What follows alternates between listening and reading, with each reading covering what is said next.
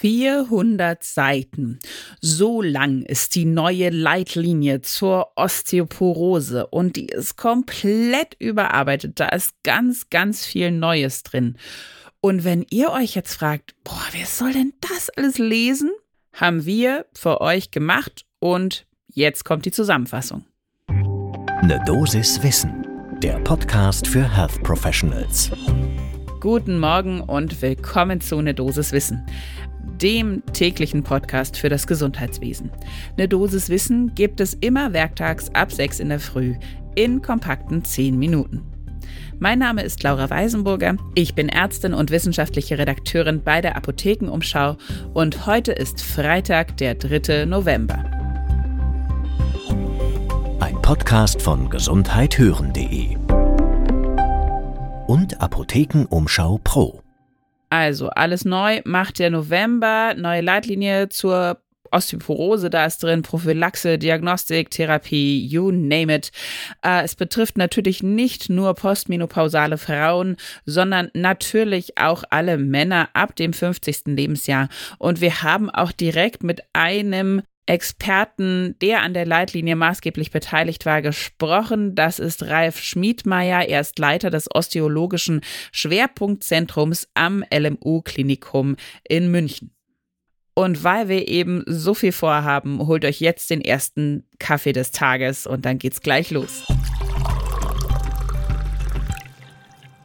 Drei schnelle Sätze zur Osteoporose, muss ich ja gar nicht viel erklären.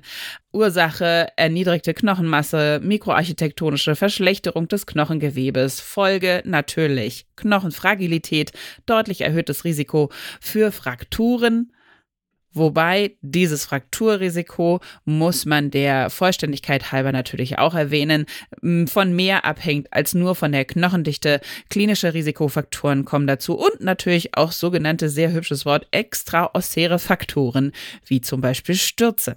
Risiko für die Osteoporose, ich habe es auch schon am Anfang angedeutet, steigt mit dem Alter an. Frauen sind natürlich deutlich häufiger betroffen. Und die alte Leitlinie dazu brauchte dringend eine Neuerung und die liegt jetzt also vor in der Langfassung 400 Seiten, ordentlicher Wälzer. Es gibt auch eine kurze Fassung, nur 15 Seiten, quasi für die Kitteltasche, alles kompakt zusammengefasst. Und Schmiedmeier, unser Experte heute, sagt dazu, dass es eine der aktuellsten und aussagefähigsten Osteoporose-Leitlinien weltweit. Damit ist die Osteologie in Deutschland beim Thema Osteoporose wieder beim letzten Stand der Dinge angekommen, zumindest international gesehen. Das war ein Konsensprozess, der über viele Jahre gedauert hat.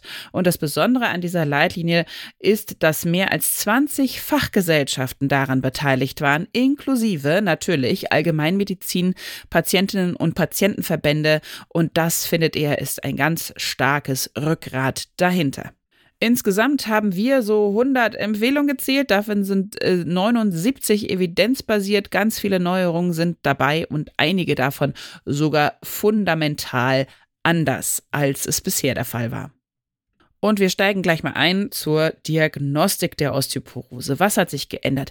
Ralf Schmiedbauer sagte uns im Bereich des Case Findings, dass wir also die Patientinnen und Patienten erkennen und ihnen eine Therapie zukommen lassen. Da hat sich einiges getan. Da hatten wir in der alten Leitlinie ein kompliziertes Konstrukt. Bisher war das, ich erkläre das ganz kurz, die sogenannte Basisdiagnostik. Dazu gehörte Knochendichtemessung, Anamnese, diverse Laboruntersuchungen, die für alle aber erst ab einem bestimmten bestimmten Frakturrisiko, nämlich äh, von 20 Prozent pro zehn Jahren dann durchgeführt wurde. Da sagte uns Schmiedbauer auch, da hat sich die Katze irgendwie in den Schwanz gebissen, das war viel zu kompliziert. Diese spezifische Frakturrisikoschwelle fällt jetzt weg.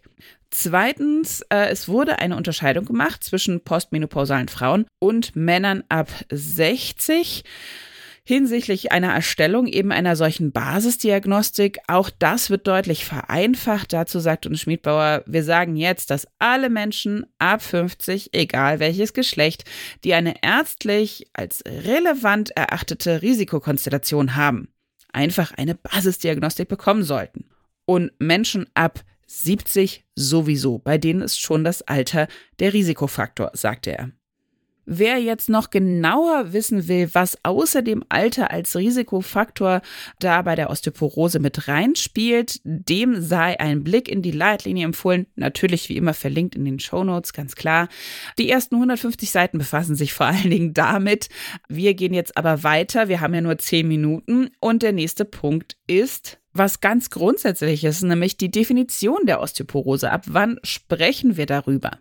Nach internationaler Definition klinisch bedeutsam ist das Frakturrisiko.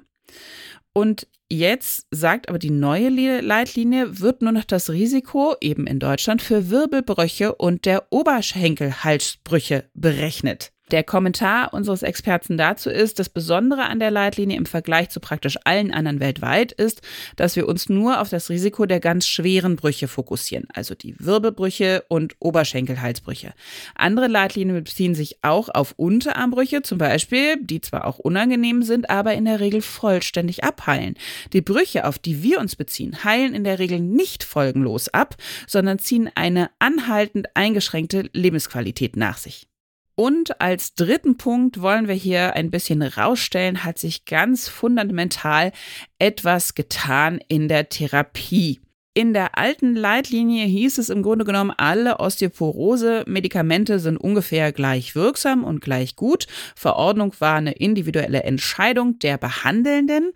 Die Evidenz jetzt, und die ist natürlich auch in die Leitlinie eingeflossen, ist, zwei Medikamentengruppen sind wirksamer als die anderen. Da sei zum einen genannt die Gruppe der osteoanabolen Medikamente und zweitens die Antiresorptiva.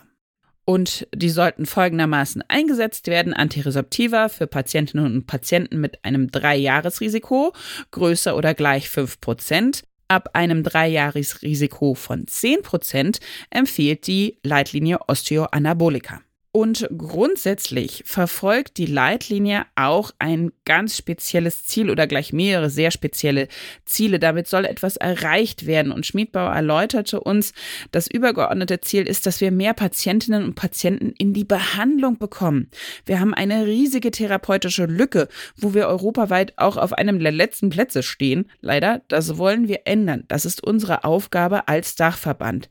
Das liegt zum einen daran, weil es keine klare Fächer zu Zuordnung bei der Osteoporose gibt. Ja, Osteoporose wird viel von Orthopäden behandelt, aber auch von Internistinnen und Internisten.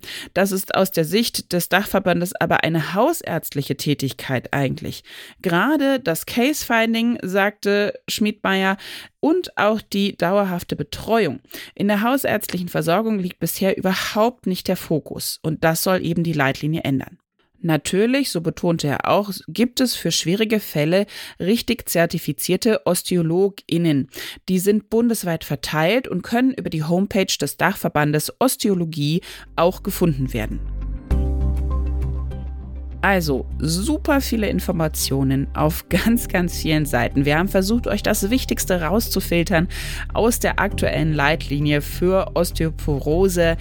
Und jetzt habe ich noch mal einen Spezialtipp, wenn ihr euch das gerne nochmal so ganz kondensiert abspeichern möchtet, dann ist es ja mit einer Podcast-Folge schwierig. Aber wir haben ja jetzt zum Glück unseren neuen Instagram-Kanal und da posten wir natürlich auch einfach Fakten über die Folgen, die wir gesendet haben. Schaut da also einfach mal rauf. Da gibt es dann auch richtig einen Post zu den wichtigsten Änderungen. Den kann man abspeichern, den kann man teilen, weiter versenden und ganz, ganz wichtig wäre natürlich auch, folgt uns doch einfach auf Instagram. Dann bekommt ihr da alles Aktuelle aus den Folgen nochmal richtig schön aufbereitet. Ein Podcast von gesundheithören.de und Apothekenumschau Pro.